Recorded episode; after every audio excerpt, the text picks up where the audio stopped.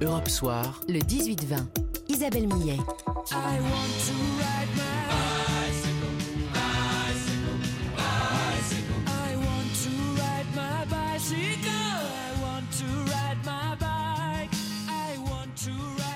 La bicyclette, célébrée par Queen, la bicyclette qui a toujours fait partie de la culture de notre pays, sport, loisirs, moyens de locomotion, mais jamais, jamais le vélo n'avait connu un tel essor. Il y a d'abord eu les grèves et puis la pandémie, autant de facteurs qui expliquent en partie cet engouement, en particulier en ville, mais à la campagne aussi, on redécouvre le vélo, vélo qui rime avec écolo. Mais attention, on ne fait pas n'importe quoi à vélo et surtout, surtout, on choisit bien son équipement. Mes invités sont là pour vous guider dans ces choix ce soir, dans ce grand débat d'Europe 1.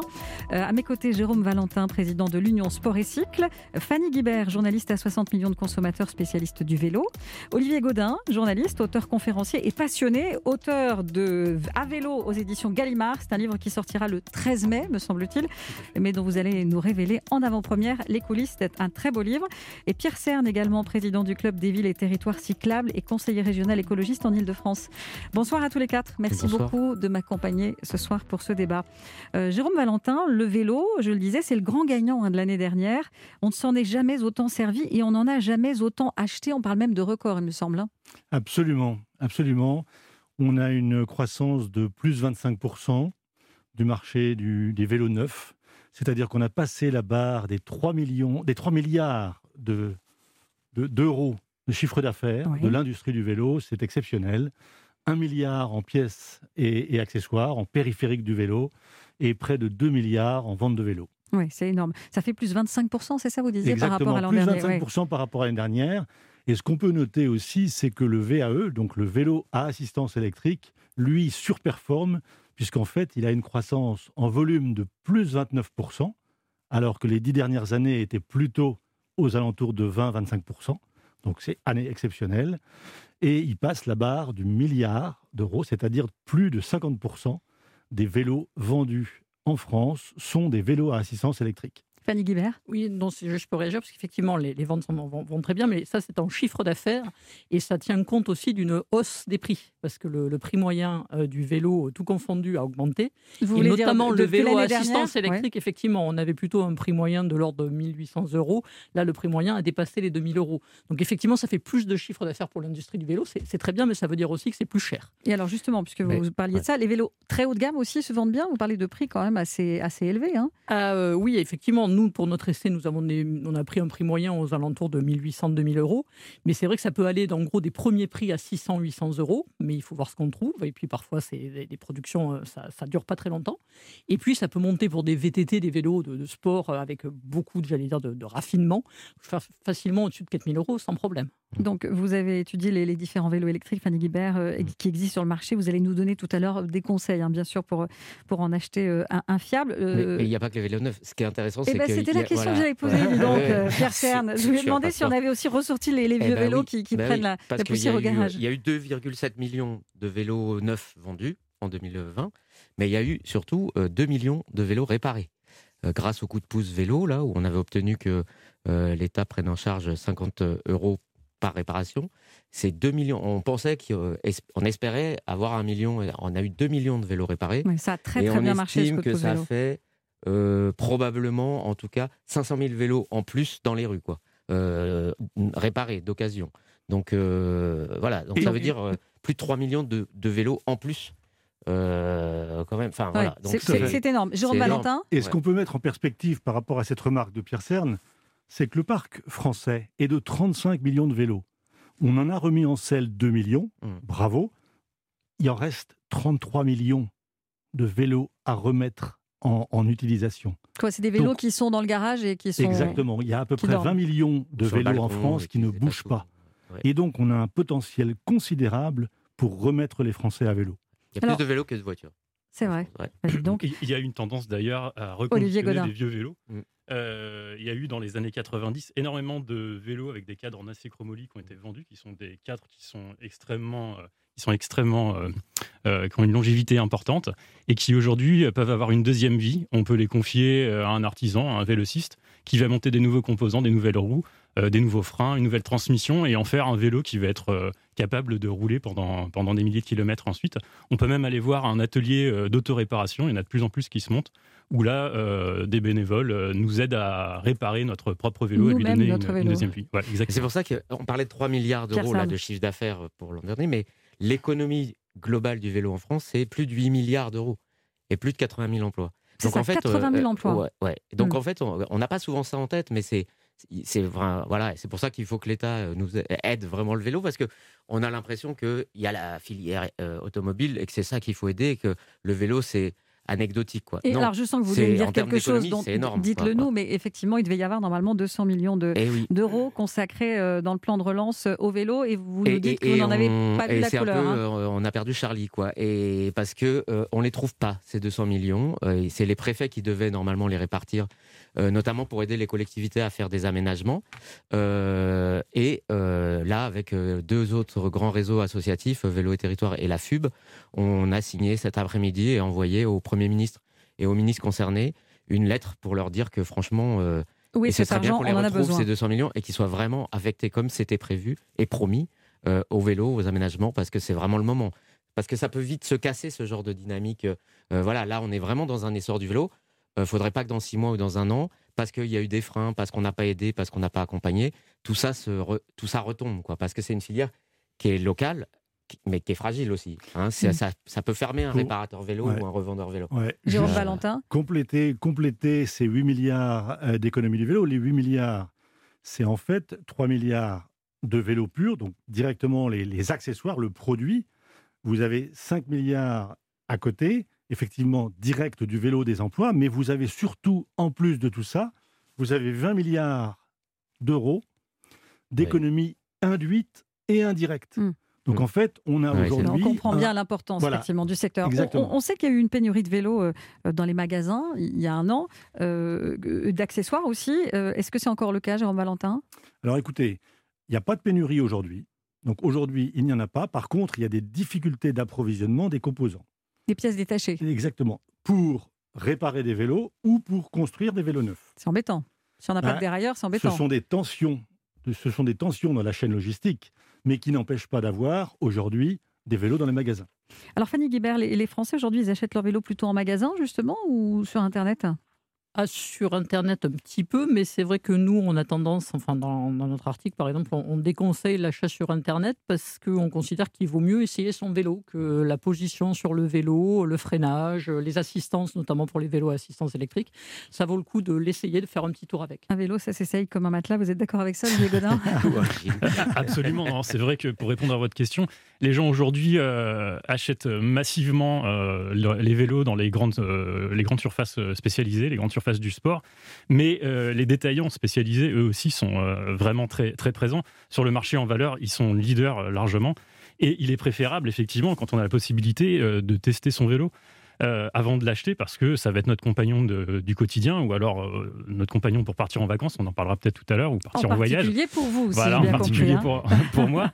Et c'est capital de partir avec une monture sur laquelle on se, on se sent bien, euh, de pouvoir euh, être certain que c'est vraiment le, vélo qui nous convient. Qu'est-ce qui fait que vous avez une telle passion pour le vélo, Olivier Godin? Oula, ça remonte à l'enfance. Souvent, je crois que la passion pour le vélo, elle est associée à nos, premiers, euh, nos premières sorties avec les parents quand on faisait quelques, quelques centaines de mètres seulement. Et puis, en fait, le vélo, rapidement, bah, c'est ce qui vous permet justement de quitter. Alors, c'est symbolique au départ, mais le giron familial, mmh. c'est un goût pour la liberté, tout simplement. Et puis, moi, je me suis mis à voyager à vélo il y a une quinzaine d'années à peu près. J'ai traversé l'Afrique en tandem d'abord, c'était une grande première, je me suis lancé dans le grand bain. Puis ensuite, j'ai fait plein de, voyages un peu lointains. Et puis dernièrement, enfin dernièrement, il y a quelques années déjà, parce que euh, je suis revenu en France où je me suis aperçu qu'on avait euh, une formidable terre de vélo. de voyage Vous avez d'ailleurs réalisé des itinéraires pour ceux qui veulent vous, suivre dans cette passion. On va écouter vos bons conseils, c'est promis, pour, euh, pour visiter la France en toute sécurité. On se retrouve dans un tout petit instant pour poursuivre ce débat. tout de suite. Suite de votre grand débat sur Europe 1 consacré à cette passion française pour le vélo. Le marché explose, plus 25% l'an dernier. Avec moi ce soir pour en parler, Jérôme Valentin, président de l'Union Sport et Cycle, Fanny Guibert, journaliste à 60 millions de consommateurs, spécialiste du vélo, Olivier Gaudin, journaliste, auteur, conférencier et passionné, auteur de À vélo aux éditions Gallimard, et Pierre Cerne, président du Club des villes et territoires cyclables, conseiller régional écologiste en Ile-de-France. Le vrai truc chiant sur les pistes cyclables, c'est les piétons. Donc moi, j'ai trois klaxons pour trois types de situations différentes. La petite sonnette pour tout ce qui est patron de bar et mec de banlieue. L'alarme stridente pour tout ce qui est famine offensive. Puis alors pour les touristes japonais, j'ai ça. là, ça dégage vite. Voilà le vélo parodié sur Canal Plus par Brut, ce média qui lui-même parodie Brut, avec l'humoriste et réalisateur Bertrand Huskla. Euh, c'était juste histoire de nous mettre dans l'ambiance. Hein. Alors, il faut dire que cet engouement du vélo dont on a parlé euh, en première partie, il est aussi évidemment euh, très lié à l'actualité. Pierre Cern, on a eu des grèves, on a eu des manifestations, mmh. maintenant la crise du Covid, autant de, facteurs qui, incitent les Français à délaisser les transports en commun et leurs voitures. Et, ça a conduit donc les villes à instaurer les fameuses coronapistes, mmh. pistes cyclables provisoires, qui, qui là aussi ont été dépassés euh, par leur succès. On a carrément vu des embouteillages de vélos. Hein. Oui, tout à fait. C'est euh, assez énorme. Hein. Quand on a lancé ça euh, il, y a, il y a un an, hein, puisque c'était pour qu'on soit prêt le 11 mai, qui était le déconfinement de l'an dernier. très sincèrement, moi j'avais beaucoup d'espoir, mais qu'il y ait pratiquement 1000 km qui aient été faits Là, vous parlez de l'Île-de-France. Hein. Ah, en France. toute la France. toute la France plusieurs centaines de kilomètres en Île-de-France. Mais non, et justement, ce qui est très intéressant, c'est qu'il y a des territoires dont on n'attendait pas du tout de les voir dans cette histoire.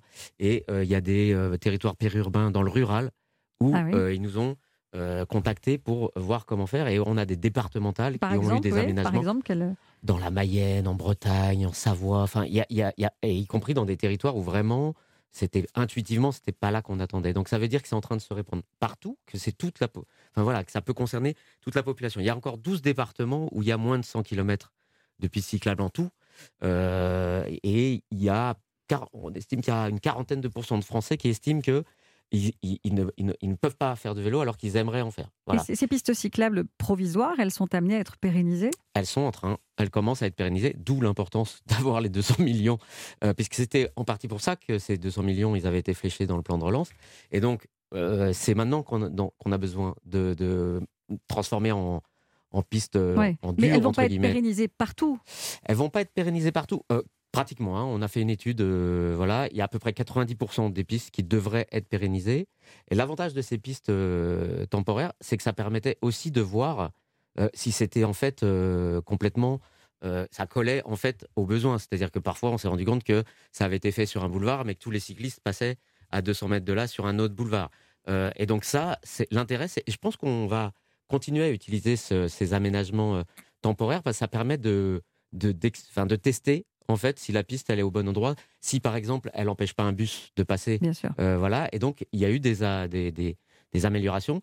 Et ce qui est très intéressant, c'est que nous, les associations, euh, que ce soit les associations d'usagers ou les associations euh, comme nous de collectivités, on accompagne en fait les collectivités pour leur, pour leur montrer aussi, parce qu'il y a le baromètre de la FUB qui permet de repérer tous les points noirs mais c'est les cyclistes en fait qui font remonter ça. C'est comme du crowdsourcing un peu. Quand vous dites les points noirs, ça veut dire eh ben, Un endroit par exemple qui est dangereux pour les cyclistes. Et donc euh, les cyclistes font remonter en disant là, euh, franchement, il faut euh, faire un aménagement ou sécuriser ce carrefour parce que c'est dangereux. Et donc ça, ça on, le, on, le, transmet en fait aux collectivités.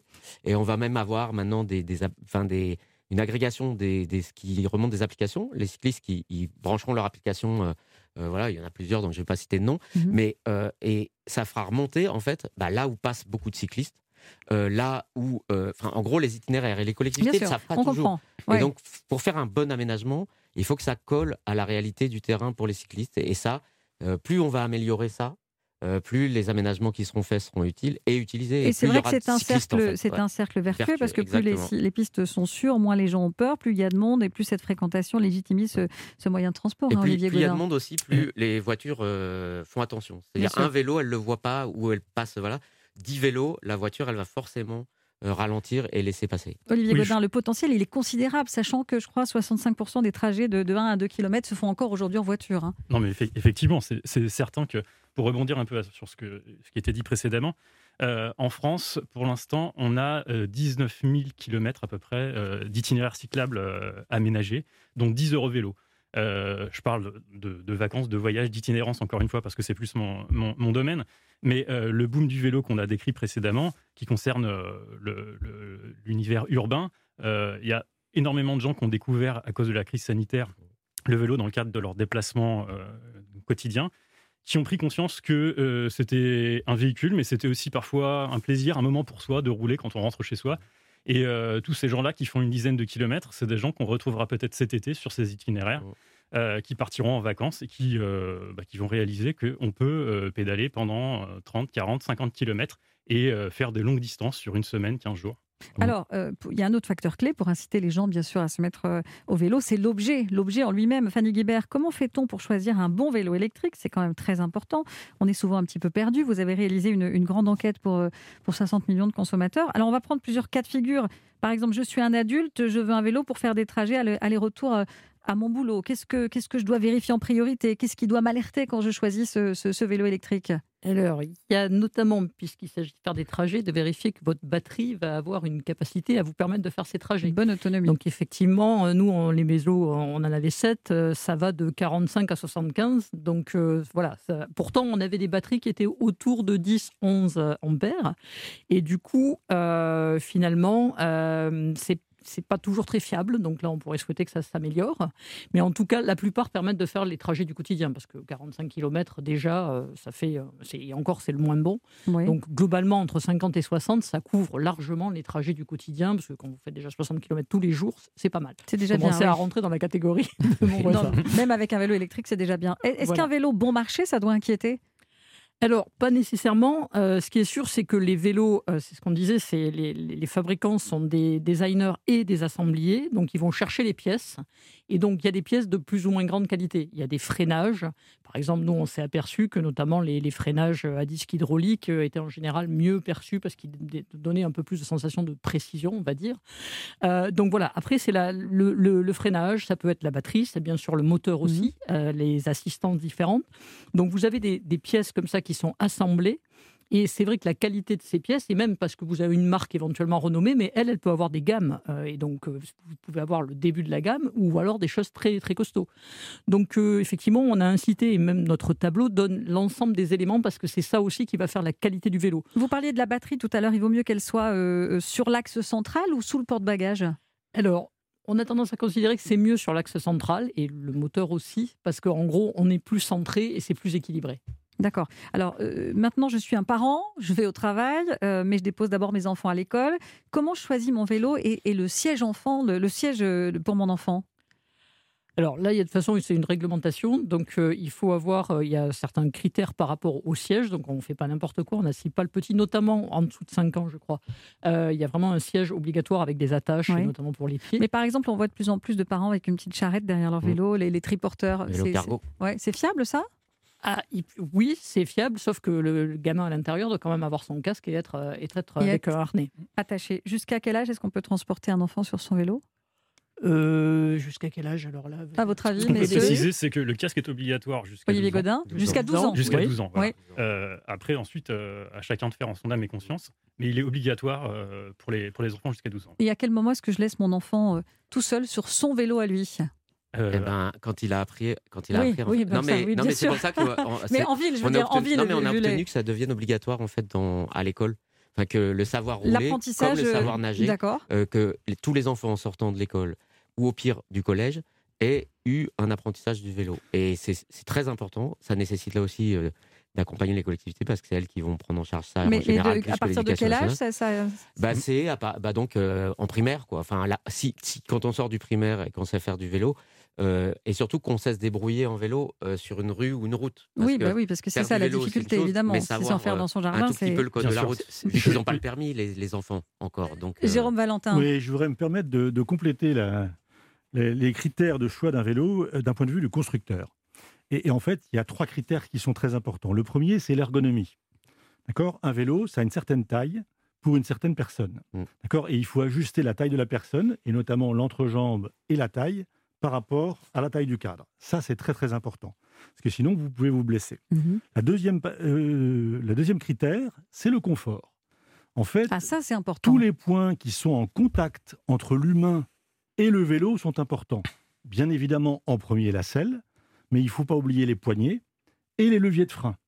Ça rejoint ce que vous disiez, madame, c'est qu'en fait, des freins hydrauliques, d'une façon générale, qu'ils soient d'ailleurs à disque ou pas, sont plus confortables, effectivement, que des freins à câble. Et puis enfin, vous avez l'aspect technique, c'est-à-dire qu'aujourd'hui, un vélo, il faut pouvoir le réparer. Donc dans l'acte d'achat, il faut s'assurer que la personne auprès de laquelle vous achetez votre vélo, eh bien, assurera le service après-vente et les pièces détachées. Et ça, c'est absolument essentiel, notamment avec les vélos à essence électrique aujourd'hui, puisque vous avez un moteur et les moteurs, forcément, eh bien, sont plus sujets à des pannes que des aspects purement mécaniques. Vous y ajoutez quelque chose, Fanny oui, Ce qui serait bien, j'en profite puisque j'ai les représentants des fabricants, c'est surtout sur les batteries parce qu'on a pour le moment quasiment pas d'engagement des fabricants. Et euh, a priori, une batterie, ça peut durer entre 1 et 8 ans, ou 4 ans d'après ce que j'ai obtenu en moyenne. Sauf que c'est quand même scandaleux qu'au bout de 4 ans, mon vélo parte à la poubelle si je ne peux pas remplacer la batterie. Donc vraiment, pour parce nous, il y a une on alerte peut pas remplacer les batteries. Bah, c'est pas évident, effectivement, euh, selon les vélos ça, que vous un avez. problème, c'est pour ça qu'on a, on a enquêté là-dessus. Il n'y a pas du tout d'engagement sur, euh, même si je conserve comme il faut ma batterie, que je ne la mets pas à moins 15 degrés ou à plus 35 degrés, etc. Il faut la charger régulièrement aussi, je crois même il quand faut on éviter qu'elle hein, soit exactement. Il faut éviter de la laisser complètement déchargée, notamment l'hiver. Si on euh, oublié la mienne depuis un petit moment. je, me, me, permets tout de même d'intervenir. Jérôme Valentin. il, il faut bien évidemment respecter d'abord les règles d'usage d'une batterie. D'accord? C'est-à-dire qu'avec un vélo, vous avez un manuel. Et malheureusement, les utilisateurs. Personne ne lit les manuels. mais ça, c'est pareil pour tout. mais, là, vous êtes, vous êtes dans un, aspect, un produit chimique, d'accord, qui n'est pas mécanique, qui n'est pas démontable, donc il est complexe par définition. Alors, les erreurs à éviter, justement, Et Les erreurs à éviter, ben, c'est d'abord de ne pas laisser une batterie déchargée. Une batterie déchargée, pendant longtemps, va se détériorer. Longtemps, c'est quoi? Plusieurs mois? Longtemps, c'est six mois. C'est six mois, d'accord. Voilà, ça c'est la première chose. La deuxième chose, c'est que il faut à chaque fois qu'on vous l'utilisez, eh bien, vous rechargez sa batterie. En fait, la recharger ne l'abîme pas. Bien au contraire. Mais si on la laisse charger deux jours, c'est grave? Pas du tout. Pas du tout. Il n'y a aucun problème parce que les chargeurs aujourd'hui sont sophistiqués. Donc, ce qu'on dit que pour les téléphones, il ne vaut mieux pas les laisser charger toute la nuit, mais euh, Mais les batteries de vélo ont ce qu'on appelle un, BMS, un, circuit intégré de contrôle, qui fait que ça protège les éléments constitutifs de la batterie et chaque élément de façon individuelle. En même temps, si elle est chargée, il n'y a pas besoin de la laisser. Enfin, il faut éviter de consommer de l'électricité. Euh, c'est comme, soyons, comme le portable. soyons euh, raisonnables. voilà. je, je, voudrais qu'on passe un coup de fil euh, du côté de Rouen. Bonsoir François Chevalier. Bonsoir Isabelle, bonsoir à vos invités, bonsoir à tous. Merci à vous d'être avec nous en direct. Vous êtes le fondateur de Fitch Bike. Alors vous fabriquez, vous, des vélos électriques assez exceptionnels, en tout cas très originaux, avec de, de très gros pneus. Racontez-nous ce qui vous a donné envie de vous lancer dans cette aventure, François Chevalier. Oh, c'est une histoire après une belle carrière professionnelle dans un grand groupe de communication extérieure et malheureusement, lors d'une initiation à cheval, j'ai fait une mauvaise chute et je me suis fracturé la colonne vertébrale. Ah Donc je suis resté euh, couché quelques temps euh, avec après derrière un arrêt de travail très très long et le vélo électrique m'a permis de faire ma rééducation. Alors pourquoi j'ai utilisé le FAT sur mes vélos? Parce que j'écoute un petit peu ce que, ce que tout le monde dit sur le plateau, ça a apporté un confort complémentaire. Quand vous dites le FAT, euh, le FAT, c'est quoi? C'est les gros pneus C'est la, taille des, la taille des pneumatiques, absolument, mhm. qui sont euh, des pneus un petit peu atypiques, qui ont à l'origine été euh, utilisés dans les pays froids, au Canada, au Québec, et après c'est venu sur notre territoire. Et donc après ce, malheureux accident, je me suis lancé dans l'aventure de la fabrication du vélo. Parce que ça inspire confiance, effectivement, un vélo avec des, des plus gros pneus. C'est plus stable, c'est plus sûr? Alors, comme, euh, je, rebondis sur ce qui a été dit, c'est vrai que les vélos aujourd'hui, c'est besoin d'avoir un vélo. Euh, on a besoin d'avoir un vélo ergonomique, on a besoin d'avoir un vélo confortable. Donc aussi bien le châssis, aussi bien la selle, aussi bien les freins, mais les pneumatiques sont un atout aussi très très très important pour la stabilité du vélo et le confort du vélo. Alors, c'est vrai qu'on a plus d'inertie qu'un vélo traditionnel, mais comme on a un moteur et une batterie, puisque ce sont des vélos électriques, on compose tout à fait tous ces, tous ces éléments et on apporte un confort qui est différent d'un vélo traditionnel. Et alors, votre spécificité, c'est que l'acheteur peut personnaliser son vélo. C'est vraiment du, sur-mesure. On peut pratiquement tout choisir hein, selon ses besoins, sa morphologie, la couleur, etc. Alors, pas, pas ses besoins, sa morphologie. Pour la morphologie, on répond à beaucoup de critères. Aujourd'hui, notre clientèle, elle va de 16 ans à 82 ans, même un petit peu mmh. plus. Donc, c'est vrai que la clientèle autour du vélo électrique a énormément grandi. Mmh. Euh, quand je fais mes commandes de produits, j'essaie toujours de travailler sur des choses un petit peu plus euh, ludiques, un petit peu plus gaies au niveau du choix des couleurs de cadre, du choix des garde-boue et du choix des jantes. Mais après, effectivement, on fait avec, euh, avec l'accompagnement et l'aide d'artisans ici locaux en Normandie, on fait de la personnalisation qui peut être une personnalisation unitaire. Donc on peut faire du vélo à la demande. Alors, je ne touche jamais au cadre. Je ne touche pas aux éléments de sécurité parce qu'il y a une réglementation pour ça et tout vélo modifié devrait logiquement repasser devant euh, un service de contrôle. Donc on ne touche jamais au châssis, ni au moteur, ni aux batteries. Mais alors les vélos, ils sont fabriqués où concrètement? Ils sont fabriqués en Asie. En Asie, d'accord. Et vous, vous faites toute la, démarche autour ensuite pour les mettre. Euh, c'est ça. Alors on travaille, on travaille beaucoup et on échange beaucoup euh, sur le design. On travaille beaucoup sur les couleurs de nos produits. Et ensuite, on a, on a toute cette partie euh, de personnalisation unitaire que l'on fait sur notre territoire. Alors en beaucoup en Normandie, mais aujourd'hui, l'ensemble des revendeurs qui commercialisent mes produits, petit à petit, se mettent à personnaliser les vélos. Eh bien, merci beaucoup. Merci François Chevalier, fondateur de Fitch Bike, euh, pour ceux qui veulent des vélos. Manifestement, qu'on ne voit nulle part ailleurs. Merci beaucoup d'avoir été en direct euh, avec nous. C'est très gentil à vous. Merci de m'avoir reçu. À bientôt. À bientôt. Olivier Godin, euh, un fat bike, c'est un vélo? C'est encore un vélo? Bien sûr, bien sûr. Un fat bike, c'est un vélo qui avance avec la force des mollets, si je puis dire. Donc ça reste, ça reste un vélo, évidemment, avec une pratique un petit peu particulière. Euh, l'intervenant le disait, effectivement, à la base, euh, c'est un vélo qui nous vient euh, de, l'Alaska, des, pays froids, qui permettait de rouler dans des conditions un peu particulières avec de la neige. on peut l'utiliser aussi pour rouler sur, sur du sable dans les dunes. Euh, mais oui, on n'a pas de fat bike à Paris, par exemple. Ça n'a aucune utilité à Paris. Non, non, non. C'est vraiment, euh, c'est vraiment quand même une, une, pratique de niche pour le moment.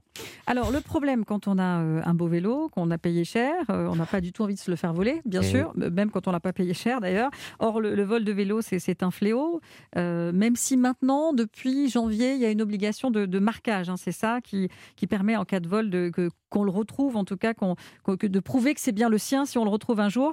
je ne sais pas si vous avez des chiffres, les uns ou les autres ici j'ai vu plus de 1000 vélos volés chaque jour en France, Jérôme Valentin. Non, ça paraît énorme. c'est ça. C'est énorme. 400 000 vélos par an. 400 000 par an. Donc c'est ça, plus, de 1000 chaque jour.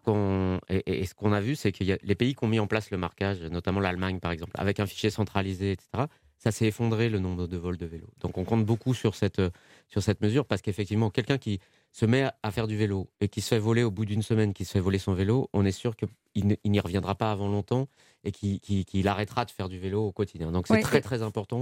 Euh, des parkings sécurisés aussi, parce qu'il il y a mmh. le marquage, mais les parkings sécurisés, parkings fermés et des consignes à vélo, ça, euh, c'est on, a réussi à obtenir des aides et il faut absolument que il n'y ait pas que les pistes cyclables. Hein, et de, quand on dit qu'il faut que les collectivités. Toute l'infrastructure qui va Effectivement, c'est très important.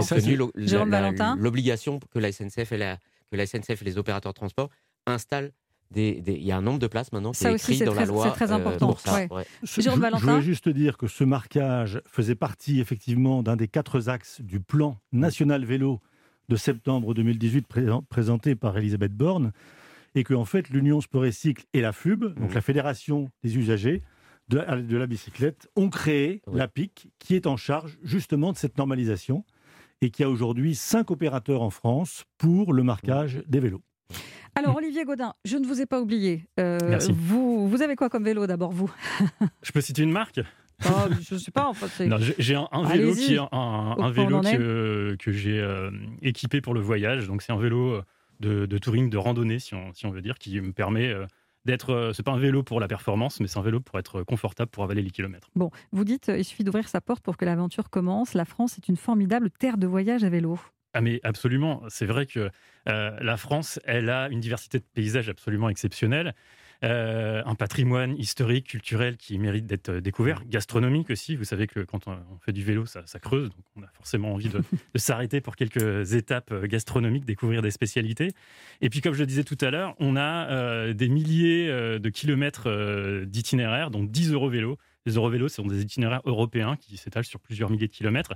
en France, on a par exemple la, la Vélodyssée, l'Eurovélo 1, qui fait euh, Roscoff, Andaille, le long euh, de la façade atlantique sur 1200 km. C'est ce qu'il y a Et ça, c'est sur les, des routes ou c'est sur des pistes cyclables protégées 70% sur euh, des, en site propre, c'est-à-dire à, l'écart de la circulation automobile. D'accord. Et le reste, c'est sur des, routes. Dans votre livre, Olivier Godin, qui est vraiment superbe, je le conseille, et qui s'appelle donc À vélo 50 itinéraires pour pédaler le nez au vent, vous proposez justement 50 itinéraires pour découvrir notre pays. Alors, malheureusement, on n'a pas le temps de, de tous les détailler, mais imaginons qu'on n'ait pas envie de se lancer tout de suite à l'assaut des Pyrénées ou des Alpes Parce que vous avez un petit itinéraire coup de cœur pour partir, aller une semaine euh, tout seul pour se débrancher la tête? Bon, ben, si on est parisien, on peut quitter Paris en douceur par euh, la coulée verte et puis faire la Vélocénie jusqu'au Mont-Saint-Michel. C'est 450 km.